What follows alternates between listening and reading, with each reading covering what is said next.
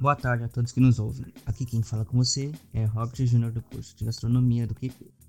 E hoje iremos continuar com o terceiro episódio do podcast Bate-Papo com Profissionais. E comigo hoje também teremos a participação das alunas Marjorie e Renata. Também fazem curso no QP. E hoje iremos entrevistar o chefe Carlos, que aceitou participar da entrevista. E agora iremos começar com as perguntas com a Marjorie dando início ao bate-papo. Boa tarde, eu sou a Marjorie e hoje nós temos a ilustre presença do Carlos. Chefe Carlos, muito obrigado por o senhor estar tá participando com a gente. Eu estou super feliz de entrevistá-lo e vamos encher o senhor de perguntas, viu? Eu que agradeço a oportunidade de poder dividir um pouco da minha experiência com vocês, viu? Muito obrigado. Vai ser maravilhoso, tenho certeza. A gente Também. vai dar início agora às perguntas. Eu queria que o senhor contasse um pouco da sua história de vida, como que foi. Ok. É, eu comecei a minha trajetória profissional quando eu entrei, eu fui servir o exército. Por, por ter habilidades já com e algum certo conhecimento em cozinha, eu me interessei em participar na cozinha do, do grupamento que eu fui convocado, que era o 11º Batalhão de Artilharia. É, chegando lá, eu, como por ter conhecimento já em alguma coisa, tinha uma, umas vagas para ser taifeiro. O taifeiro é aquele profissional que ele serve aos generais e alguns oficiais do, do exército. Fui designado para casa de um, de um desses generais. Trabalhei lá por oito anos nessa casa. Boa parte da minha bagagem eu peguei desse lugar que eu, trabalhei. Por, né, naquela época a gente não tinha essa facilidade de internet que nós temos hoje, a gente tinha pouquíssimas coisas e o que vinha, vinha em revista, e nem sempre era, era muito aproveitado, porque revista você tem que ter muita técnica, né, para decifrar aquilo que está ali. Algumas coisas dão certo, outras coisas não dão certo. Mas eu fiz uma rede de contatos, porque a, a esposa do, desse general, ela frequentava muitas festas naquela época em Brasília, e ela me trazia também muitas coisas, né? E trazia esses contatos com essas outras pessoas que trabalhavam por ali. Então eu, aprendi muito. Em 2007, eu já não estava mais, eu, eu fiz um primeiro curso quando eu estava no servindo nessa casa, no, no Senac. Em 2007, eu resolvi fazer, reciclar, fazer um outro curso. Aí me surgiu uma oportunidade de vir para São Paulo, onde eu fiz o vestibular em 2008. 2009 eu já vim fixo para cá, fiz, é, comecei a fazer a faculdade. Surgiu também uma outra oportunidade de fazer um estágio, até para me manter dentro da cidade de São Paulo, porque os meus recursos eram muito poucos, eu precisava de ter algum ganho, né? E da minha turma eu fui, fui, fui liberado por ter conhecimento já, por já ter trabalhado com cozinha. A faculdade chancelou e falou: não, você pode ir, você pode procurar um estágio.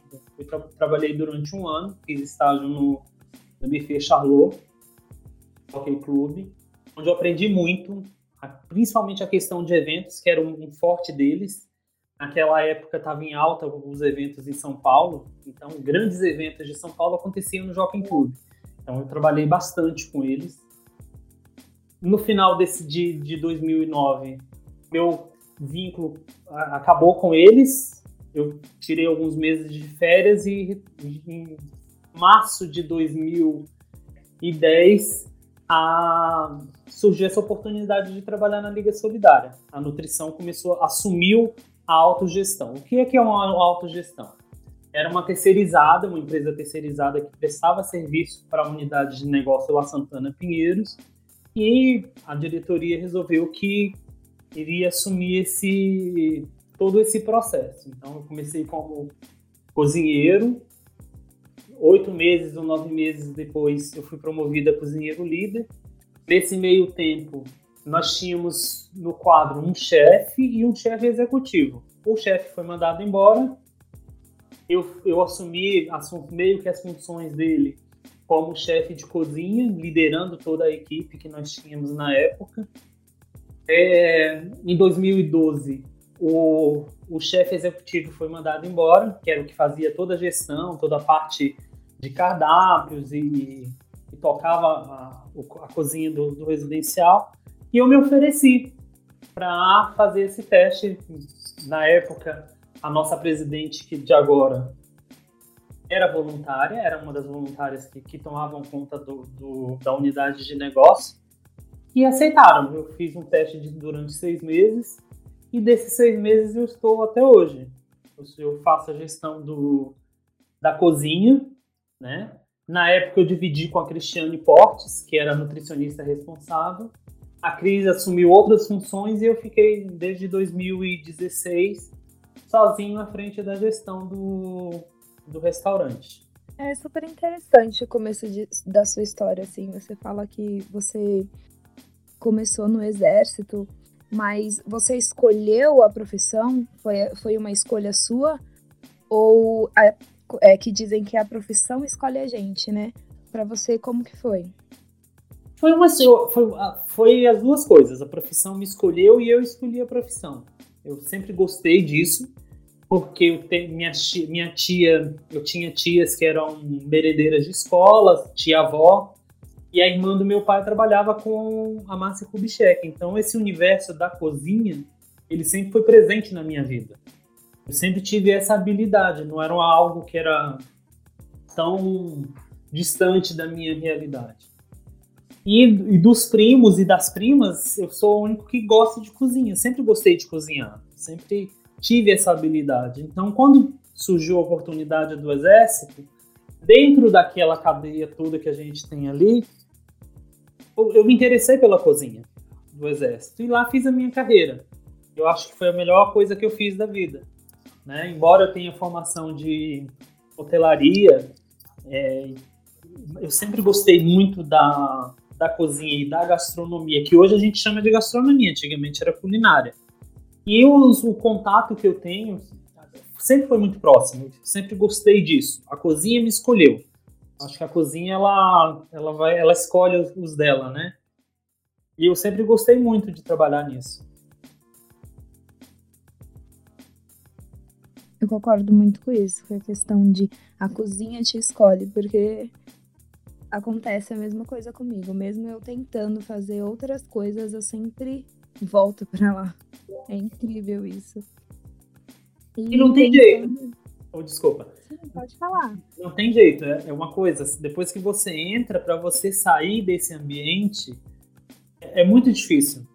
Né? Eu, eu, não, eu, não, eu não imagino a minha vida sem fazer aquilo que eu gosto. Mesmo no dia a dia, da, da, da minha vida particular, eu não, não consigo ficar longe da cozinha por muito tempo, sabe? Eu, eu tenho essa necessidade, eu preciso. Se eu estou estressado, eu vou para cozinha para me desestressar. Se eu estou bem, eu vou para cozinha também porque eu estou bem. Então ela faz parte do meu dia a dia. Eu não consigo, eu não imagino tudo que eu sou e que eu tenho eu devo à cozinha, entendeu? Não sei, isso é muito incrível, porque é como se fosse comigo, assim. Nos estresses do, do dia, eu faço alguma coisa na cozinha, parece que vai dando aquela paz, aquela calmaria. Isso é muito bom. Você já. É, você falou que fez, tem outros cursos. Você trabalhou com alguma coisa antes da cozinha? Eu trabalhei, é, depois que eu saí do, desse período, que eu, que eu me afastei ali do, do Exército. Eu cheguei a trabalhar no, no Carrefour, né? Estavam abrindo um Carrefour em Brasília. E eu trabalhei no Carrefour por dois anos e seis meses. Mas sempre, sempre alguma coisa da cozinha, sempre fazendo um curso. Naquela época tinha o Açúcar União, ele fazia e o Carrefour tinha uma sala de aula muito boa. Eu sempre estava em todas aquelas aquelas coisas. Aí fui trabalhar como na DataPrev, como microfilmador. Passei um ano da DataPrev. Mas também com um pé aqui um pé lá, um pé aqui um pé lá. Aí em 2007 eu falei assim, olha, não tem mais jeito. Não tem como eu não não viver disso. É isso que eu gosto, é isso que eu quero para minha vida. Aí eu resolvi que era isso mesmo, aí eu não tive mais dúvidas. Aí de 2007 em diante, eu passei a viver exclusivamente de, da, da cozinha. Incrível como a gente tenta fugir, né? Mas não dá. Quando é, parece que vai ficar pregado dentro da gente, né? Muito incrível. É, como que foi é, sobre o seu processo de aprendizagem, assim, na gastronomia? Falou que era, antigamente era cozinha, né? Como que foi esse processo para você, o aprendizado até chegar onde você está hoje? Hoje a gente tem a facilidade que a gente tem a internet e tem o meio acadêmico, né? Mas nem sempre foi assim. As pessoas tinham que ter pelo menos. Vamos. É, muita gente diz que é dom, é autodidata. É gostar. Eu, eu aprendi por esses meios. Eu sempre fui muito curioso, sabe? De ver minha mãe fazendo alguma coisa e depois ver as minhas tias cozinhando e, e produzindo. E eu sempre curioso, eu sempre vendo. Esses dias eu tava vendo. Um, tá passando na Globoplay a um remake da do Vale Tudo, uma reprise lá no do Vale Tudo, teve um concurso da, de um produto lá. Eu me lembro que eu tinha curiosidade de fazer. Eu, tava, eu voltei há 30 anos atrás para me lembrar disso, sabe? Então, foi meio que no, no, no empurrão mesmo, na curiosidade, sabe? Do primeiro curso, que foi em 99, até a 2007, que foi o segundo curso que eu fiz no Senac, tem um chão, tem uma trajetória de curiosidade, sabe? De habilidade, de você procurar se é isso mesmo que você quer. Hoje é muito fácil. Hoje a gente tem diversos programas, inclusive na TV aberta, que te dão esse, sabe, esse conhecimento, te dão essa aguçam muito a curiosidade, né? Virou moda. Hoje a gente tem essa moda boa da, da cozinha, mas nem sempre foi assim. A gente tinha um programa da, da Ofélia na TV Bandeirantes, que é antiguíssimo, e depois a gente tinha livros de receitas, sabe? Livros de receita. Veio Ana Maria Braga, trouxe aquele tanto de culinaristas que a gente conhece. E isso foi aperfeiçoando muita gente do mercado que a gente tem, que não tenha é, o meio, a condição de viajar para fora e de conhecer uma, uma, uma, culinária, conheceu por isso, conheceu por receitas, conheceu de, de network, de estar ligando, sabe? Olha, a fulana de tal comeu na sua casa e gostou. Qual foi o que como que você fez? É claro que aquilo que ela comeu lá na casa dela, quando você faz, você não vai reproduzir do mesmo jeito. Você vai colocar o seu, o seu tempero, né? O seu, o seu amor ali naquela coisa que você está fazendo. Chef Carlos, você teve alguma inspiração para continuar na gastronomia? A minha inspiração acho que foi a minha família, sabe? acho que ou meio que minha tia por trabalhar nisso, eu acho que essa é a inspiração. E assim, tem, a gente tem sempre alguns que a gente olha e fala assim, nossa, esse cara é legal. Eu tenho uma admiração muito grande pelo Claude. Né? Não esse Claude que a gente vê na televisão, mas foi um cara que ele trouxe muita coisa boa pra gente. Então essa é a minha inspiração. E hoje eu procuro me inspirar no meu dia a dia, sabe? Nas pessoas com quem, para quem eu tô servindo, que é o público que eu escolhi trabalhar, sabe? Essa é a minha inspiração, é fazer melhor, é trazer para para para minha carreira e para o meu sabe, para gastronomia algo novo, que é, a, é, o cuidado com o idoso, sabe? Então isso é a minha inspiração. Tratar disso de uma outra forma. Que ninguém, acho que a gente não tem ainda isso, né? Tem a gastronomia hospitalar, mas é muito diferente da, da gastronomia hospitalar, o que a gente executa no residencial para a terceira idade. É um trabalho mais personalizado. Então essa é a minha inspiração, é o meu dia a dia. Eu me inspiro nisso, sabe? Eu acho que é fazer o melhor se quando você faz o melhor, talvez a, a, sua inspiração seja nisso. A gente pode até ter pessoas que a gente admire no dia a dia da gente. Né? A gente tem muita gente que você queria estar ali do lado. Mas a, a inspiração é essa. A minha inspiração primeiro foi a minha tia e minha mãe, e depois veio esses, esses grandes mestres da, da, da gastronomia, Paul Bocuse, é, Alan Ducassi, eu tive, eu tenho muitos contatos. A Benê, que era uma cozinheira fantástica que a gente tinha no Brasil, que morreu acho em 2018. Então eram essas pessoas, sabe? Eu acho que essas são as minhas inspirações. Muito legal. Entre essas inspirações, é, pelo que a gente conhece, você foi para fora do país. Você aplica essas inspirações no, na experiência que você teve fora? Como que foi? Quando eu fui, eu viajei para Paris. Paris é uma capital gastronômica, né? Eles vivem isso. E eu trouxe muita coisa, sabe? Desde a hora da que a gente eu subtraí os cardápios do, do avião. e eu pude colocar em prática também, sabe? O que desde, a, desde a hora que a gente que eu entrei no avião, que eu desembarquei lá, eu, eu trouxe muita coisa para o meu dia a dia. Eu acho que é super importante as viagens que você faz, seja ela para fora do Brasil ou seja aqui dentro mesmo, você entender o que, que é a comida, né? Eu quando eu, quando eu fui em Salvador, eu fui na feira de São Joaquim. Eu gosto de estar ali perto, sabe, daquela da onde funciona a coisa. Eu gosto de conhecer que, esses hábitos, entendeu? Isso é uma coisa minha e eu acho importante que as pessoas tenham isso.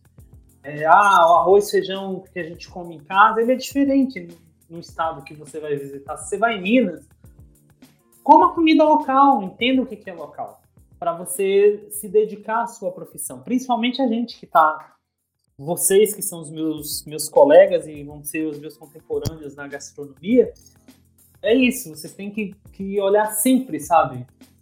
Procurar o local. Vocês têm que olhar o que está acontecendo, vocês têm que ser curiosos naquilo que.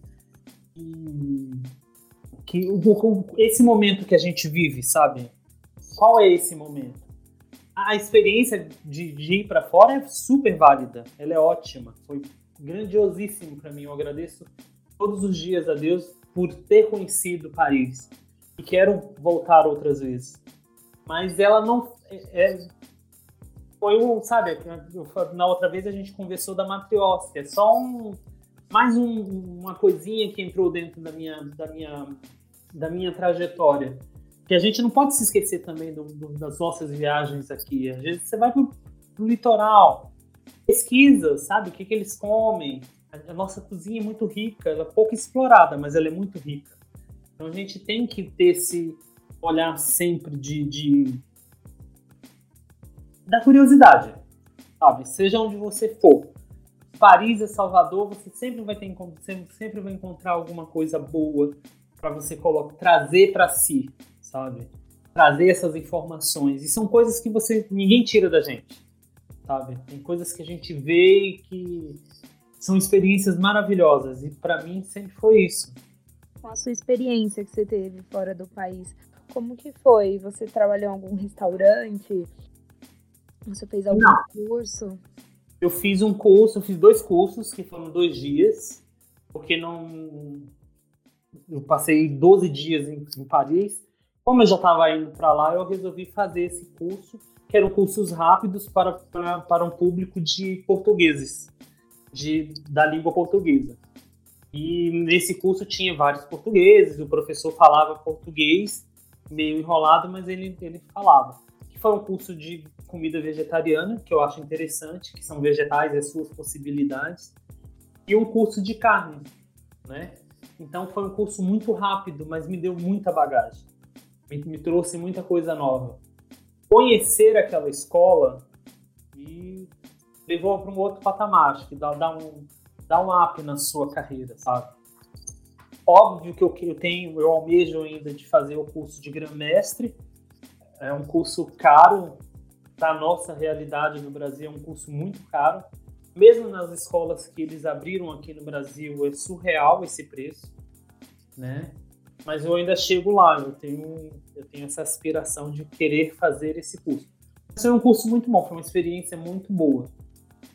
A experiência maior, eu digo para você que foi de, do dia a dia, sabe, de conhecer o que é local, de ir nos, no, nos bistrôs, conhecer o serviço.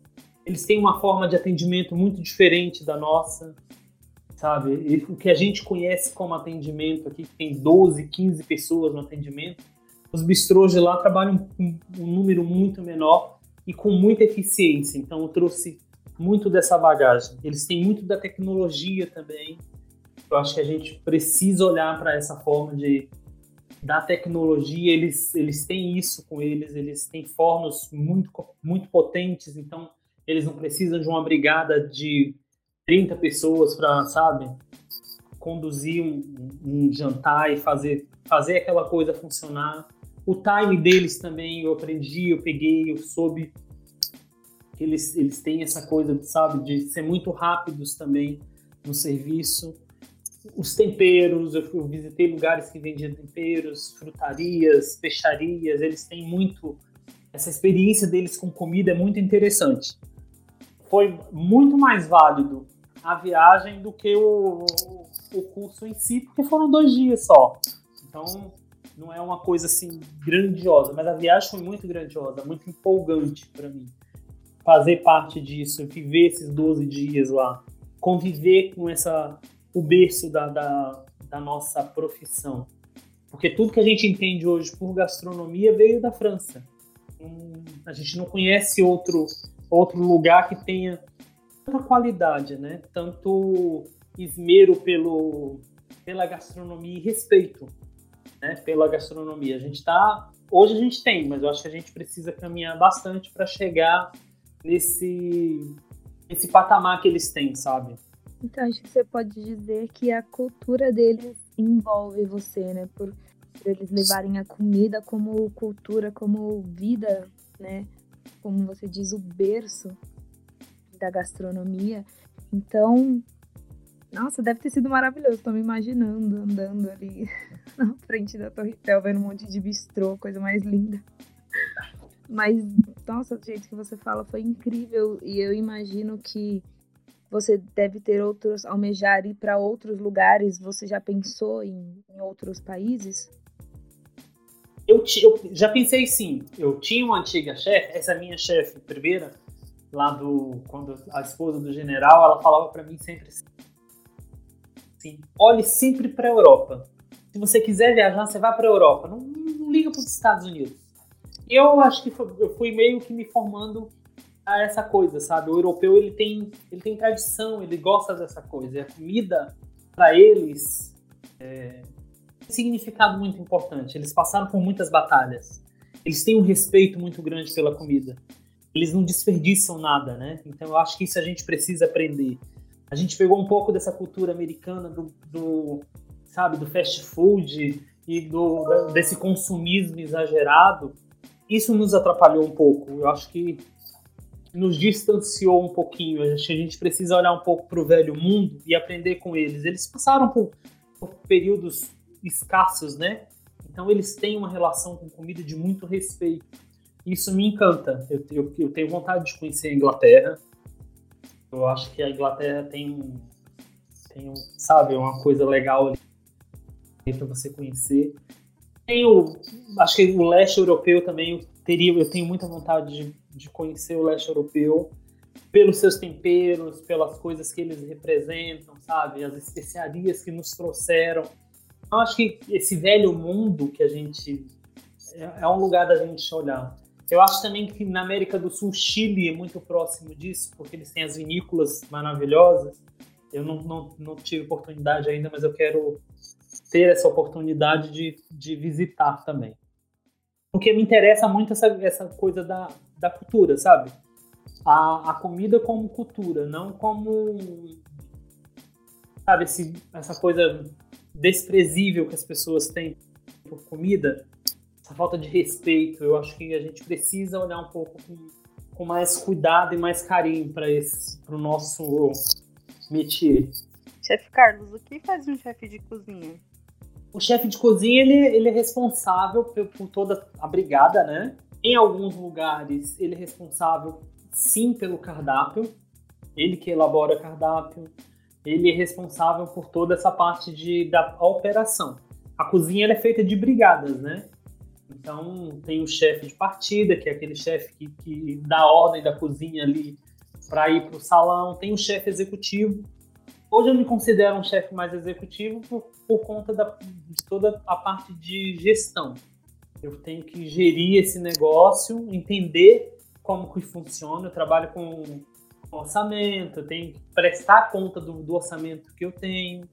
Eu tenho que, além dos cardápios, eu tenho que responder para o meu cliente como que foi feito, eu tenho que dar essa, sabe, esse é, é mais a parte executiva da coisa. Hoje eu não tenho, queria estar mais perto da cozinha, eu estou na cozinha mais como um gestor de cozinha. Embora eu esteja ali 24 horas, porque todo, tudo que, que acontece dentro do, do, do residencial relação à comida, estou muito envolvido tem o, o, o chefe é isso, o chefe de cozinha ele, ele, tem ele, ele vai adquirindo é, especificidade, sabe? Ele vai colocando dentro do seu do seu currículo e da sua sua jornada capacidades. Ele vai se capacitando, ele vai se aprimorando. Tem o chefe confeiteiro, tem o chefe salsier, que é o cara que cuida do, dos molhos.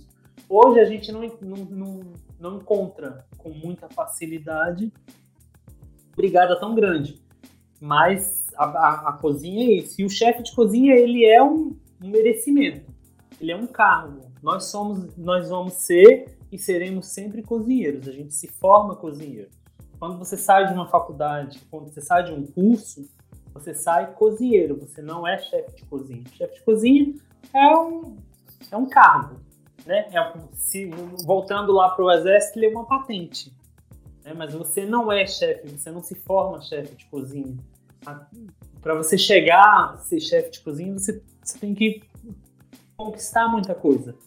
Você tem que lidar com muita gente, você tem que batalhar. Né? É tanto que as pessoas, os, os, grandes chefes, eles não se consideram chefes, porque não, não existe essa função ainda, sabe? É só uma patente, a gente está ali para servir. A gente não pode perder nunca a essência de que nós somos os cozinheiros, né? Nós fazemos, nós temos que ter essa habilidade sempre. Porque um dia vai faltar o cozinheiro e quem vai fazer a comida? O chefe.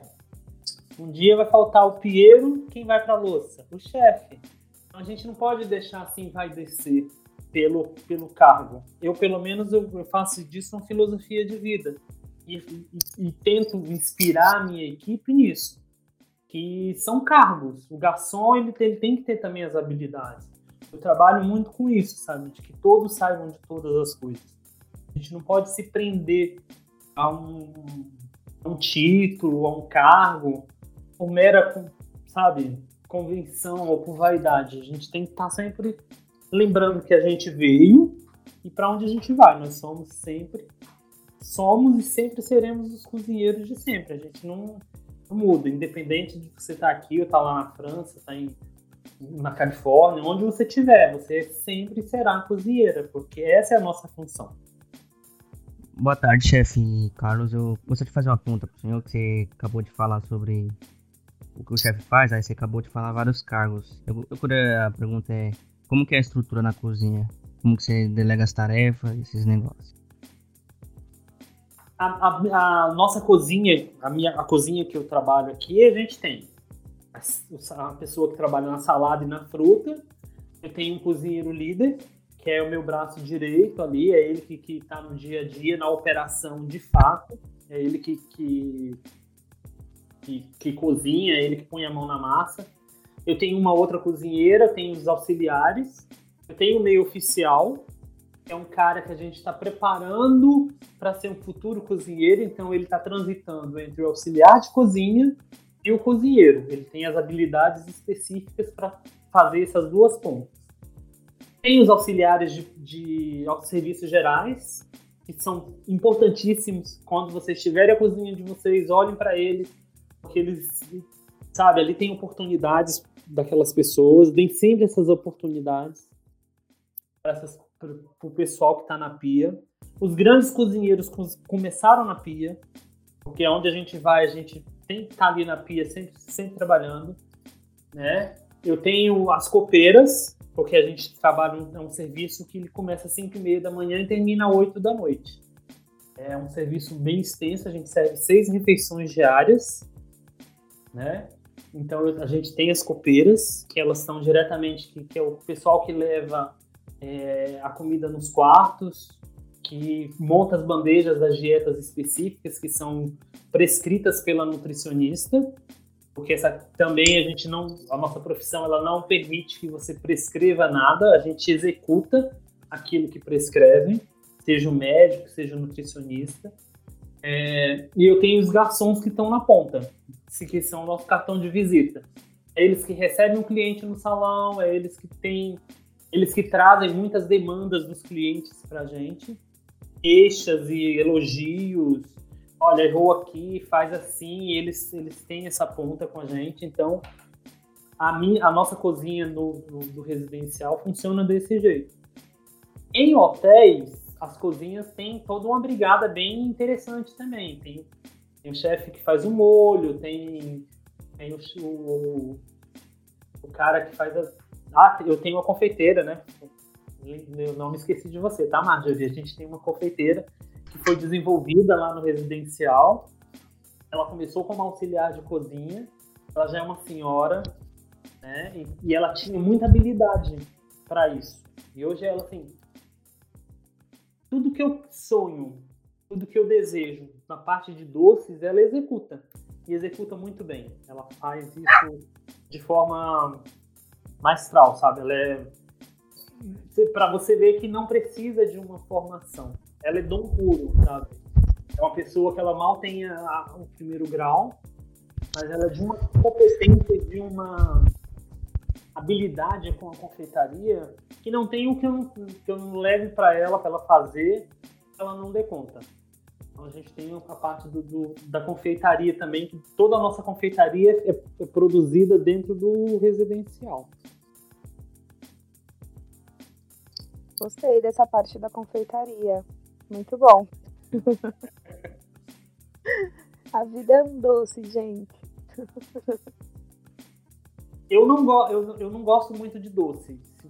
Assim, de toda a parte da, da cozinha, se eu não tivesse uma eu, eu até faço, mas eu não sou muito. Sabe, eu, eu não tenho a, a, a, paciência.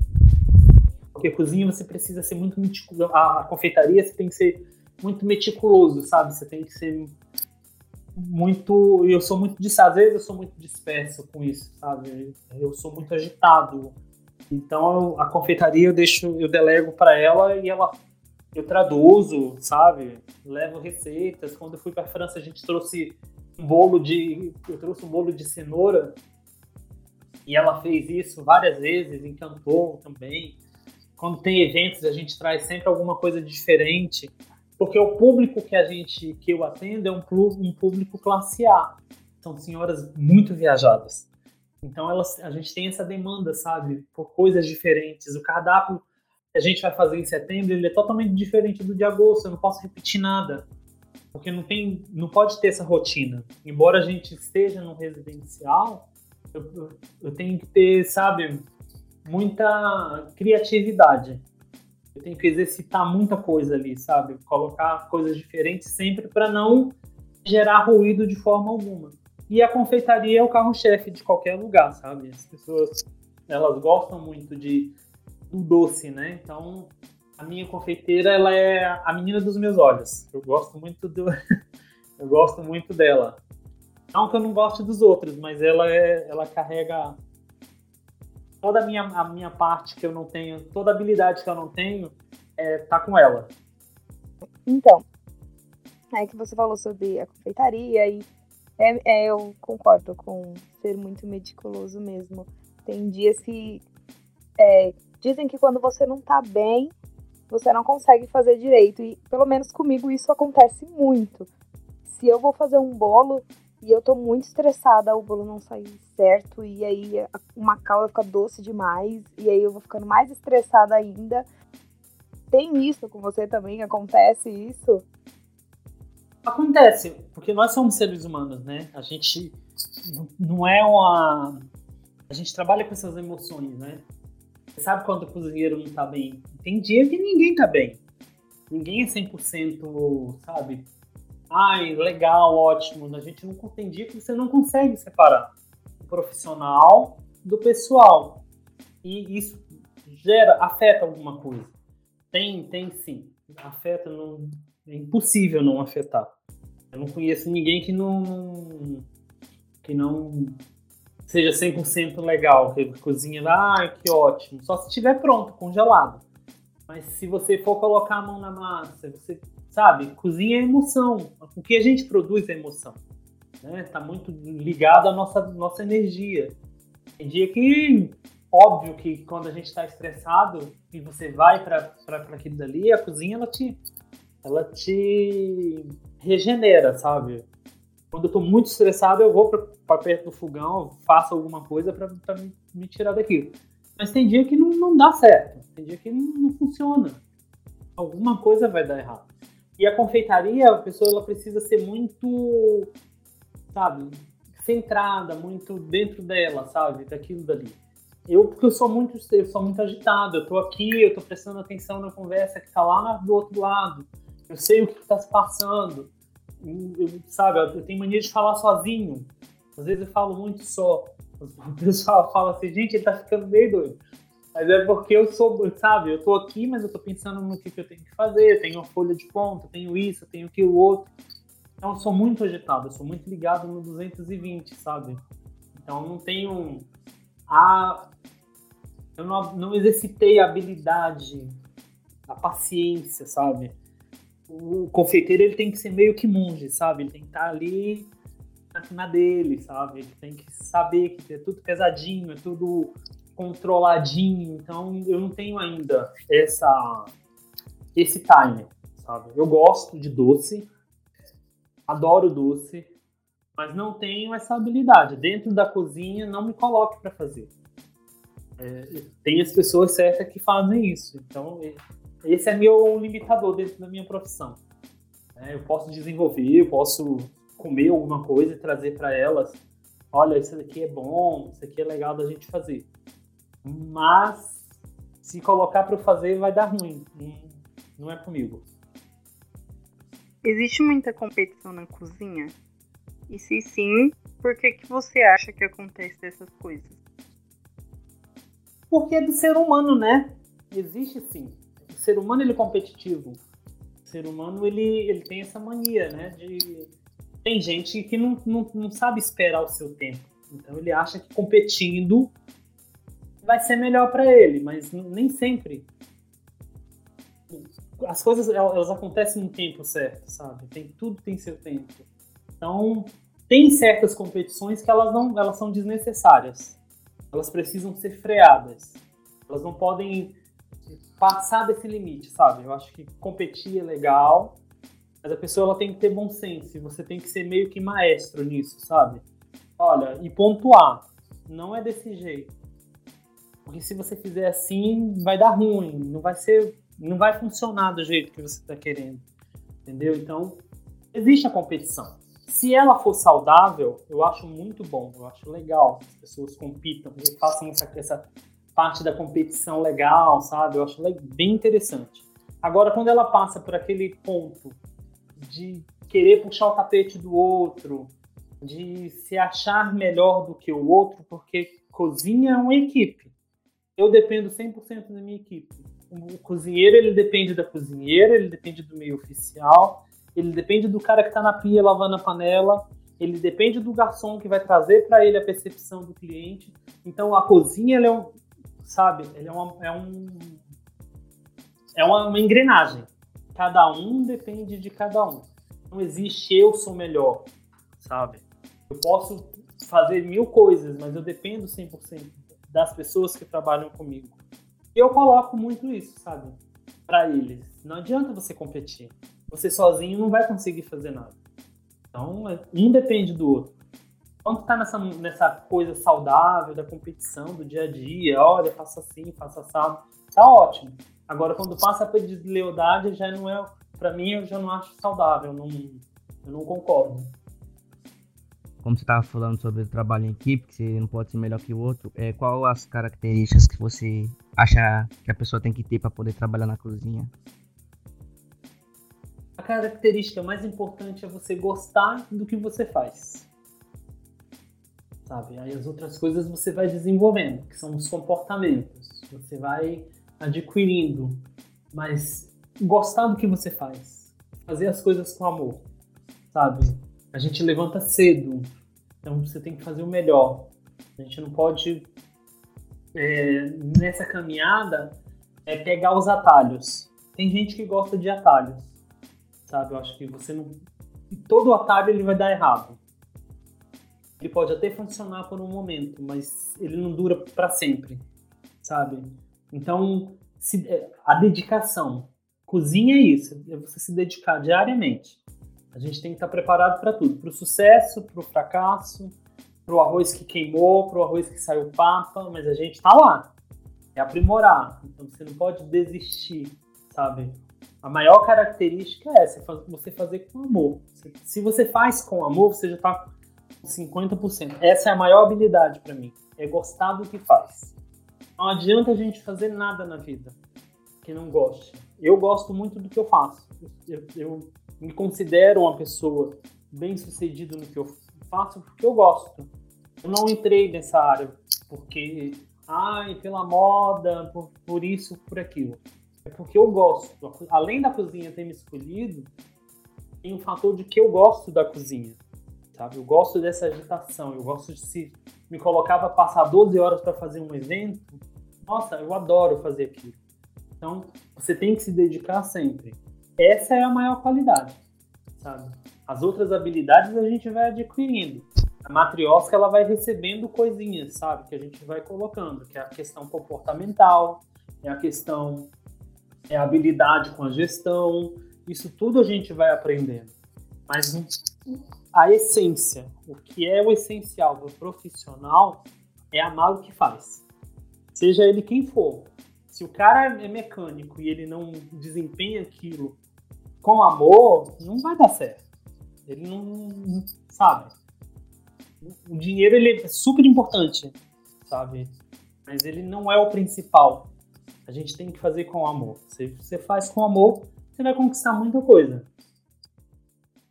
Complementando essa pergunta, é, você poderia dar algumas dicas para as pessoas que estão começando agora e também gostam sobre gostam do da área da gastronomia? A dica que eu tenho para dar é dedicação. Acho que a gente tem que ser muito pé no chão, sabe? Você não, não, não se iludam. Eu volto lá nos atalhos. Um dos atalhos é a fama, sabe? Que as pessoas acham que a gente vai ficar famoso, pessoas acham que eu vou transformar. Não, a gente transforma o meio que a gente vive.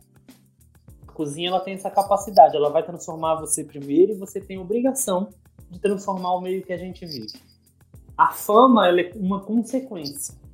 Tem pessoas que elas são estreladas. O Alex Atala é um cara que ele tem fama, mas ele veio com esse com esse dom. Seria ótimo que dos, da quantidade de, de, de pessoas que a cozinha emprega, todos fossem que nem o Alex Atala, que é o o Pelé da cozinha, né? Mas nem todos têm essa habilidade, nem todos têm a estrela. Então, acho que a humildade ela conta muito. Você precisa ser sempre pé no chão, sabe? A gente tem que ter essa característica, essa humildade. A gente trabalha com cozinha, então a gente tem que ser dedicado para cozinha e a gente tem que aprender isso, que tudo é consequência. Tudo vai ser uma consequência sabe? Ninguém vai se manter 100% com criatividade se não gostar. O criativo, ele, ele pode até ser criativo por um período, mas ele não se mantém por uma longa jornada. Então a gente precisa ser dedicado e, e estudar sempre, sabe? Pesquisar, ter essa, essa habilidade para pesquisa, sabe? Nada na cozinha é sem pesquisa.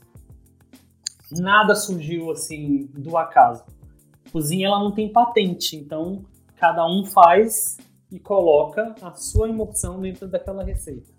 É, qual dica você daria para alguém que quer abrir um negócio?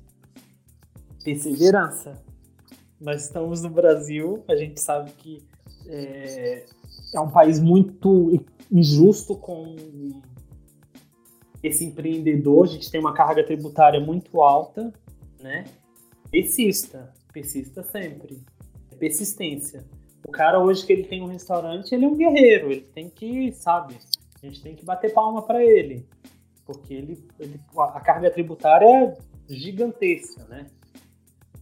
eu prefiro. Eu me encontrei trabalhando para os outros. Eu não, hoje eu não tenho, eu não tenho essa, é, essa ambição, não por não, não por falta de competência, mas por a gente viver num país que é um país injusto com quem empreende, né? Ele não é um país que, sabe, sacrifica muito o empreendedor, né? Então a gente precisa pensar bem, a gente tem que começar super incentivo, eu acho que as pessoas têm que trabalhar, a gente tem que fazer o nosso próprio negócio. A gente tem que fazer essa roda girar, rodar, sabe? Mas sabendo que o caminho não é fácil, não é um caminho fácil. O empreendedor ele tem uma caminhada aí bem complicada, sabe? Tem um, uma carga tributária muito injusta. A gente vai trabalhar com pessoas que nem sempre gostam daquilo que faz. O, o turnover da cozinha ele é altíssimo, né? Porque as pessoas hoje estão aqui e amanhã elas se interessam por outra coisa lá e te, te deixam na mão. Então, essa roda ela, ela é bem complicada, mas funciona. Prazeroso. Então, essa é a dica, tem que perseverar. É, você falou sobre perseverar e também no que você talvez não, não faria, não abriria um, um novo negócio. Eu vou te fazer duas perguntinhas. A primeira, é, é, voltando um pouco sobre o, o Alex Atala, você falou sobre ele. Você acha que outros chefes hoje na mídia, famosos, assim, que aparecem na TV e tudo, também tem essa, esse jeito dele um pouco mais pé no chão, ou a fama subiu a cabeça deles? Eu vou deixar você responder essa e depois eu pergunto outra. Tem pessoas que a gente sabe do, do, do nosso meio que deixaram a fama subir fama falou mais do que o talento. Mas é o que eu falei para você lá no começo. Isso vai ser cobrado, sabe? A cozinha, ela também, ela, ela é mãe nessa, nessa, nessa questão. Ela te cobra, sabe? Mas a gente não deve se inspirar nessas pessoas que deixou a, a, a, essa fama atrapalhar, sabe? Eu acho que se inspirem no que tem de melhor, sabe? dentro da sua casa você tem o que é melhor. Eu acho que a gente sempre tem que tem alguma coisa boa dentro de casa, sabe? A perseverança, essa coisa da perseverança. Eu gosto muito do Alex porque ele é pé chão. Ele não, se você vai, se você vê entrevistas dele, ele dá real para pessoa. Entendeu? Ele não vai, ele não é aquela, aquele cara deslumbrado. Eu acho que a gente precisa é, voltar para esse, esse métier, para essa nossa profissão, com muita humildade e pé no chão. O deslumbramento aí vai depender de cada um, é ser humano, né? Cada um age, é, é, interpreta isso de uma, de uma forma bem diferente. Tem um cara que ele quer, eu super concordo, participe do Masterchef. E depois do Masterchef? A gente não vai viver uma eterna competição, a gente não vai ter uma televisão 24 horas por dia. Né? A gente sabe que tem as pessoas escolhidas e a gente sabe de todo isso. Se fosse assim, a televisão brasileira começaria das 7 da manhã até as 11 da noite com programas de culinária. Mas não, não é desse jeito. Então eu acho que a pessoa tem que entender o seu momento e o que ela quer da vida também, né? Gente que quer, se, se quer, eu acho super, super válido, mas eu acho que tem que. Não pode deixar esse bichinho aquela mosquinha azul, sabe? Subir na sua. te picar e você achar que você é melhor do que os outros. Não, gente, nós, nós, não somos melhores, nós, somos, nós fazemos parte de uma cadeia. Uma cadeia produtiva importante, uma cadeia econômica importantíssima, seja para o Estado e para o país, mas a gente não pode deixar que isso seja o principal. O principal é o seu cliente, o principal é a sua consciência, o que você tem dentro de você, sabe? Os seu, seu, seus objetivos. Se você se sente bem, você vai ser bom no local de trabalho onde você, na nossa comunidade, entendeu? Quando eu, eu, eu escolhi para trabalhar no residencial para terceira idade, fui muito criticado por algumas pessoas que eu conhecia. Nossa, um asilo. Primeiro que eu não considero um asilo, né? tem, tem uma outra pegada. A gente tinha uma pegada de hotelaria muito forte, então eu peguei, eu abracei essa oportunidade como uma coisa diferente, um diferencial para a minha vida e para a minha carreira. Outras pessoas não, não entendem dessa forma. Então, acho que a gente tem que procurar o diferencial nas oportunidades que a vida dá para gente. Respondi a pergunta? Respondeu, sim. É porque, é, já pensando é, nessas questões de mídia e tudo, você acha que existe que hoje em dia tem essa representatividade é, dos negros, da mulher na cozinha? Porque hoje em dia é bem difícil você ver uma chefe ou uma chefe confeiteira mulher assim, porque os homens acabaram que tomando conta da área da gastronomia. Aí eu queria saber de você o que você acha sobre a representatividade na cozinha, tanto da mulher quanto dos negros também, que é bem, bem difícil assim, você entrar num. É, assistir um canal de TV e você vê um negro chefe indo lá fazer uma explicação ou dar uma aula. O que você acha sobre isso? Eu acho que a gente ainda está muito distante desse mundo, né, da diversidade. Quando seja é, é, é um universo muito sexista, né? Ele ele é muito perverso com a mulher, ele é muito perverso com o negro, ele é muito perverso com a questão do LGBT, sabe? É um universo muito. O universo da cozinha brasileira, eu não tenho contato com, muito com, com a cozinha internacional, mas a gente tem que falar da nossa realidade. É, é muito perverso. Você tem que matar muitos leões para você conseguir alguma coisa. Sabe? Para você se impor na sua carreira. Que senão você não passa de Piero. Sabe? Você não vai passar nunca do, do Piero. Carinha que faz, que lava a louça, o carinha que carrega o lixo. Não estou desmerecendo o serviço deles. Eu acho eles super importantes para nossa profissão. Mas a questão da mulher, então, é gritante. Você conta nos dedos as mulheres chefes, né, que nós temos. E, e, e é injusto, porque a cozinha ela é matriarcal, né? Não é o pai de família que vai para a cozinha, é a mãe, é a mulher, e ela é pouco representada. O negro, então, é uma questão assim dificílima. Você conta também nos dedos depois daquela nossa primeira conversa, é que eu vim me lembrar que tem aquele Stefano que participou do Masterchef, mas eu acho que foi o único, né? Nessa trajetória toda de Masterchef. E agora eu vi um Mestre do Sabor do interior de São Paulo, que era da Bahia. Dentro da Bahia, então, em Salvador, que a, a população é majoritariamente negra, é gritante. É gritante sabe? Chega a ser escandaloso. Você tem três ou quatro chefes negros dentro daquela população negra, população que consome a comida, né? E, e é feio. E a gente precisa melhorar isso. A gente precisa, sabe, mudar essa questão do, do, do negro, do gay. A gente precisa mudar isso, porque é muito feio. E para você se firmar na carreira, é muito difícil pessoas são muito preconceituosas e existe um preconceito muito descarado dentro do Brasil. Posso te dizer, sabe? As pessoas são muito descaradas, elas são muito de. Ah, mas você tá. Tem gente que fala de racismo que não sabe o que, que tá falando. Porque não viveu isso, entendeu? Ela não, ela não consegue entender o preconceito. Porque ela não viveu o preconceito. Só quem é da quebrada e quem, quem trabalha com isso, que sabe, que sente o olhar desconfiado. E quantos leões que você tem que matar, sabe? Para você provar que você tem competência. Chega um branco e ganha a tua concorrência. Na cara dura. Talvez ele não tenha nem a capacidade que você tenha. Ele não saiba nem a metade. As pessoas são muito disso. Ah, chega alguém, ah, o fulano fez. faz aí um bolo. Tem um famoso aí que a mãe dele mora no residencial. Ele tem um programa. Vou contextualizar isso daqui. E.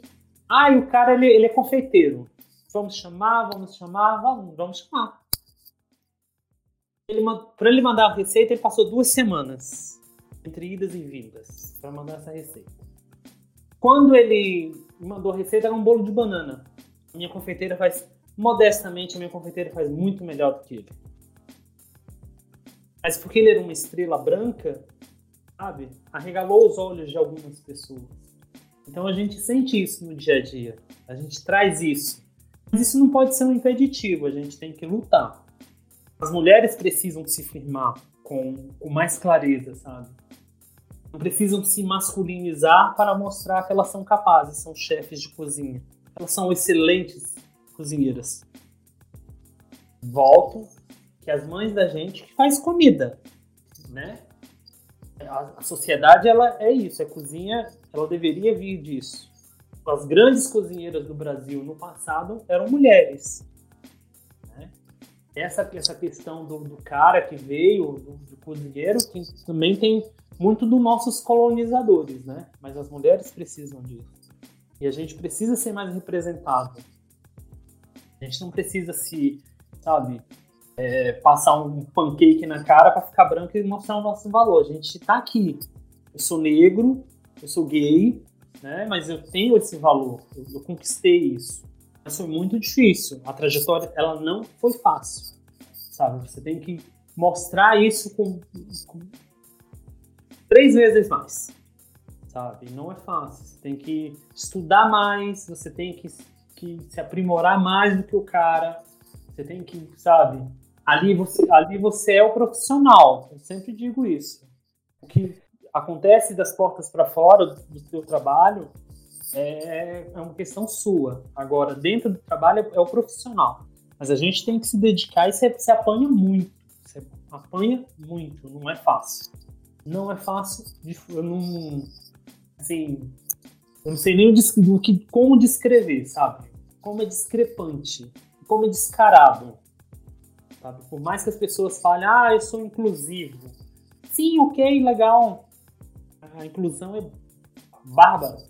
Mas não é a, a prática para o discurso, ela é bem longa. A caminhada ela é bem longa.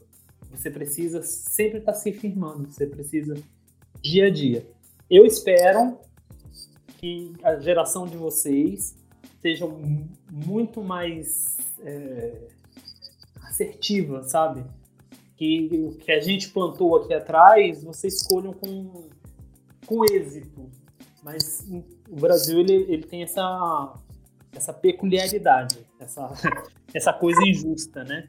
A maioria da, da nossa população é negra, a maioria da população é feminina, mas a gente vê coisas assim gritantes. É, e é realmente muito gritante. É, a mídia, pra gente, vira um reflexo, né? tudo que a gente vê na TV, principalmente os adolescentes hoje, eles vêm pela internet, né? O que eles veem na internet é o que eles tomam para si, assim. Hoje eu, eu creio que tem muito mais fala da comunidade em si sobre o preconceito, eu acho isso incrível, porque é muito difícil mesmo você chegar e falar assim, eu sofri racismo. E as pessoas, a maioria das pessoas fala, ah, lá vem o mimimi.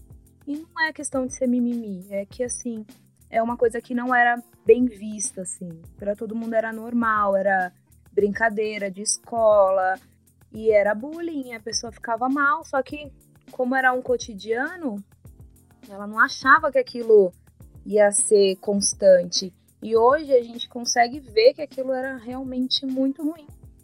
E muitas pessoas hoje não ainda hoje não têm esse pensamento de eu estou prejudicando o outro.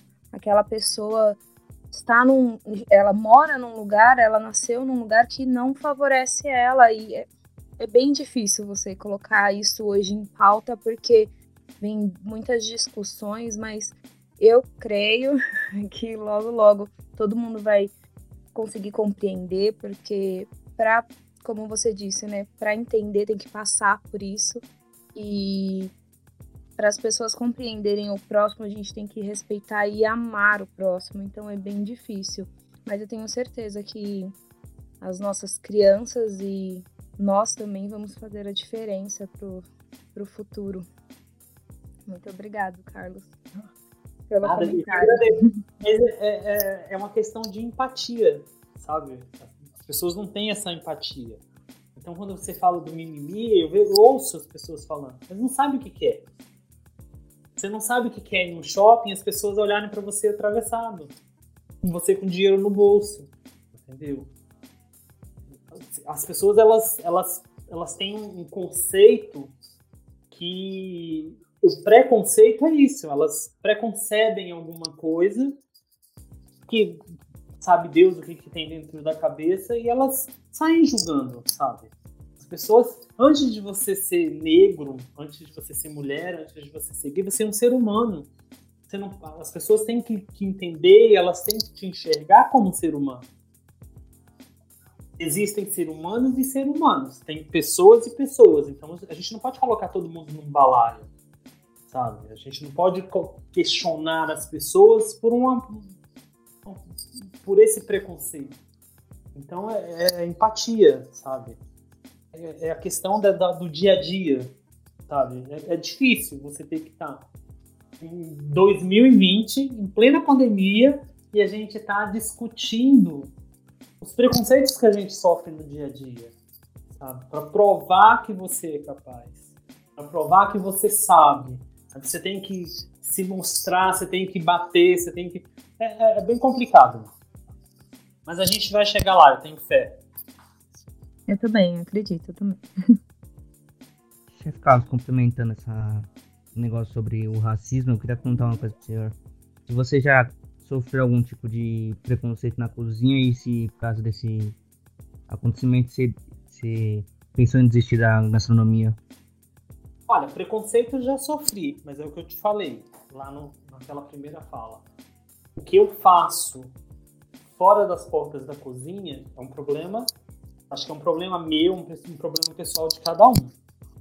Então, dentro daquela cozinha e dentro daquele ambiente, as pessoas têm que passar a entender e respeitar o, o profissional. Eu sou profissional. Eu não contrato ninguém pela cor, eu não contrato ninguém pela sexualidade. Eu contrato um profissional. Pelo bom profissional que ele é. Então, eu exijo esse respeito com eles, sabe? Um dia teve uma brincadeira com um garçom. E a minha confeiteira chegou para mim e falou assim: Eu não admito que essa pessoa esteja fazendo essa brincadeira. Imediatamente eu chamei a pessoa e falei para ele: Olha, aqui é desse jeito. Sabe? Aqui você é profissional e ele é profissional. Eu não quero que ele te desmereça nem você desmereça ele por esse ou por aquele aspecto. Então acho que a gente precisa, sabe? Sofrer o preconceito, a gente. Infelizmente a gente vai ter que passar, sabe? A gente vai viver isso. Mas a gente precisa batalhar para que as pessoas entendam que, independente do que você é, independente da cor da pele da gente, nós somos profissionais capacitados e nós estamos aqui para ganhar o nosso pão, decentemente. Né? Nem todo preto é vagabundo e nem todo gay é promíscuo. Então as pessoas precisam entender e fazer essa, essa separação. Elas precisam entender que à frente daquilo dali você é um profissional. E a gente não deve admitir de forma alguma. Se vê esse tipo de coisa, tem que falar. Não pode ficar calado, sabe? Porque se a gente se cala, esse tipo de coisa, esse tipo de comentário, esse tipo de brincadeira jocosa, ela vai crescendo e vai desestabilizando o bom profissional. Você perde a pessoa. Eu não aceito que as pessoas tratem ninguém, eu não gosto dessa forma pejorativa. Sabe? Dentro da cozinha é um ambiente de respeito. Todo mundo se respeita e todo mundo se tolera. Então, para mim é dessa forma. Então, Carlos, é... vamos para a nossa última pergunta. É, Mas já, já acabou? É, tá acabando. A gente queria saber, assim, nós como, como estudantes de gastronomia, a gente queria que você deixasse uma dica pra gente, como vai ser. é, a gente sabe que o caminho não é fácil, que vai ser árduo, que a gente vai querer desistir, que vai ser. Como é muitas vezes, né? Quando a gente decide fazer algo por amor, é assim mesmo. Mas a gente queria saber o que você. Qual a dica que você deixa pra gente O que você tem aí para nos acrescentar ainda mais hoje? A dica que eu tenho para dar para vocês é, sabe, de querer sempre mais a nossa profissão. Amar mesmo, sabe? Amar não é fácil. Amar não, não é fácil, mas é a melhor coisa que tem. Quando você escolhe essa profissão, você tem que deixar o brilho no olho, sabe? Emocionar mesmo. Tem dia que, que é emocionante você estar tá na cozinha. É, é gostoso. É o afago, sabe? sabe, esse bate-papo para mim tem sido um afago, sabe? Essa é a fama, sabe? De poder orientar, de poder levar para as pessoas novas alguma coisa diferente, sabe? Então é isso, lutem, é, entrem nessa, sempre com essa, com essa mentalidade, sabe? Essa, essa questão de ajudar o próximo. Tudo que você receber, você devolva.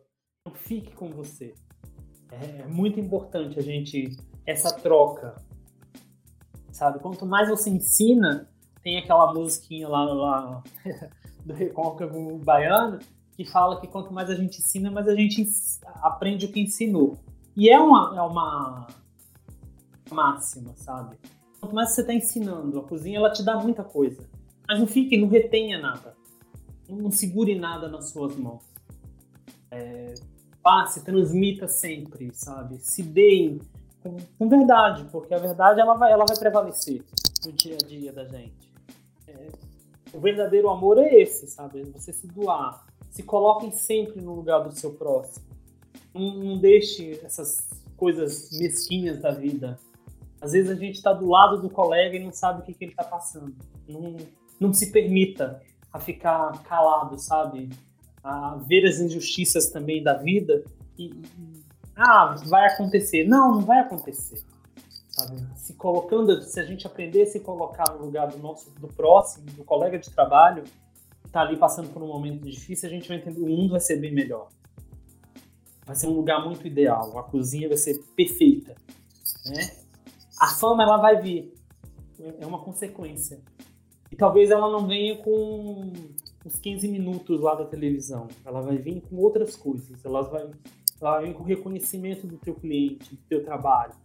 O sucesso é isso. O sucesso para mim é isso. É ser reconhecido pelo seu trabalho. Eu quero comer o doce da Marjorie e voltar várias vezes a comer esse doce. Isso é sucesso, né? Esse é o verdadeiro sucesso, é o reconhecimento, colocar aquilo. Eu sei que a Marjorie vende um brigadeiro fantástico e eu vou voltar várias vezes. Não tem coisa melhor na sua vida. Não tem prazer mais intenso. E a Marjorie vai passar adiante tudo que ela aprendeu com a Mara no QP, ela vai levar isso adiante. Entendeu? Ela vai passar para o próximo. E depois de vocês virão outras, outras turmas. Então a gente tem que, que compartilhar, sabe? O que eu deixo para vocês é empatia. Sejam empáticos, sejam seres que não, não, não passam por essa vida sem olhar para o próximo com, com um olhar de transformação. A gente pode fazer melhor. A gente tem a capacidade de mudar. Nós estamos nesse, nesse momento para mudar. Não para fazer igual. Não para olhar para fevereiro de 2020 e falar assim, ah, eu quero aquilo de volta. Não, não quero aquilo de volta. Eu quero coisas melhores de agora em diante. Então, o que eu, o que eu penso e desejo para vocês é isso olhem sempre para essa profissão como uma profissão maravilhosa, a melhor profissão do mundo.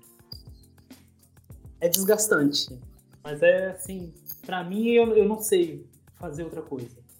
Eu não entendo outra coisa, sabe? Eu não me vejo hoje, 2020, depois de 20 e poucos anos, fazendo outra coisa. Para mim é isso. É, eu espero tenha respondido e deixado alguma coisa para vocês. Nossa, foi incrível. Ai, Chefe Carlos, muito, muito obrigada. Foi incrível compartilhar isso com você, com os meus colegas, com os demais que estão ouvindo também. Eu sei que tem bastante gente aqui querendo agradecer a sua disponibilidade de estar com a gente, então vou deixar todo mundo agradecer e a gente finaliza, tá bom? Eu que agradeço, o que contem sempre comigo. Foi assim muito emocionante, foi muito bom sabe, reviver essa trajetória de 20, 20 e poucos anos em, em uma hora e pouco. Eu peguei, essa semana foi muito boa, desde a nossa primeira conversa até agora, eu me vi, sabe, voltei, muita coisa boa que a gente, que a gente viu. E a conversa madura, sabe? Adorei conversar sobre temas que fazem parte e a gente sente falta que as pessoas tenham esse toque nesses temas, né? Eu achei muito bom. Eu achei muito, muito, muito bom. Me sinto assim lisonjeado pelo convite de todos vocês. Eu espero do fundo do meu coração que vocês obtenham sucesso, sabe? Que vocês saiam do QP, é como eu falei da primeira vez, o QP é, um, é o primeiro degrau. Vão vir outros outros outros cursos, outras formas de vocês aprenderem mas nunca se esqueçam da essência de vocês. Da onde vocês saírem, para onde vocês vão voltar. Porque a gente sempre volta para o mesmo lugar. Sabe? É que nem casa de mãe. A gente casa, mas a gente volta lá. A mãe está sempre acolhendo. E a cozinha, ela é isso. A cozinha, ela é uma grande mãe, sabe? Ela nos escolhe, mas ela quer, ela, sabe? Embora ela seja muito exigente, ela, ela tem esse poder de trazer a gente de volta. Quando a gente se afasta, a gente volta, sabe? É isso que eu desejo para vocês. Eu queria agradecer muito, muito, muito a sua participação. Dizer que eu quero levar todas essas suas dicas para a vida inteira, porque foi maravilhoso. Foi uma das minhas melhores tardes. Se eu pudesse. Obrigado. Mais. eu também. Eu estou aqui à disposição. A gente pode estender a conversa. Foi uma habilidade que eu consegui. Eu não falava nada, eu, eu sempre fui muito, muito tímido, muito fechado dentro do, do, do meu universo, por, por, por outras questões também.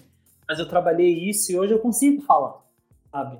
Quando eu vejo o, o nosso amigo que não falou nada hoje, mas ele, ele, vai, ele vai desenvolver essas, essas habilidades para o futuro, sabe? Então foi para mim foi super prazeroso estar com vocês aqui.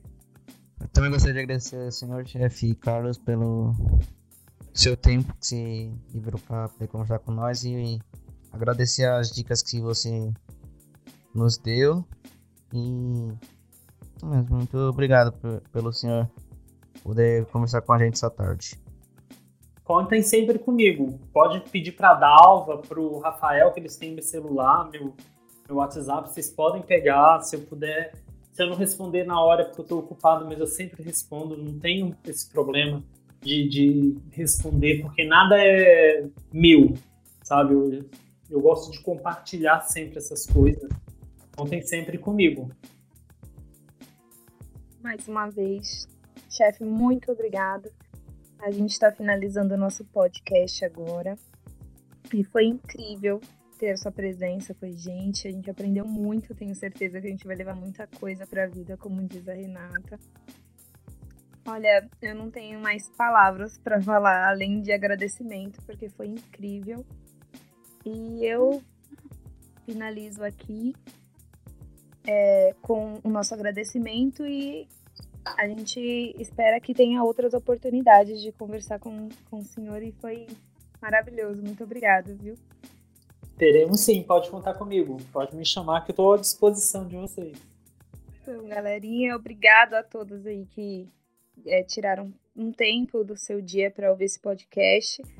É, quero agradecer a vocês e fiquem ligados aí para o próximo, que vai ser incrível também, eu tenho certeza. E mais uma vez, obrigada.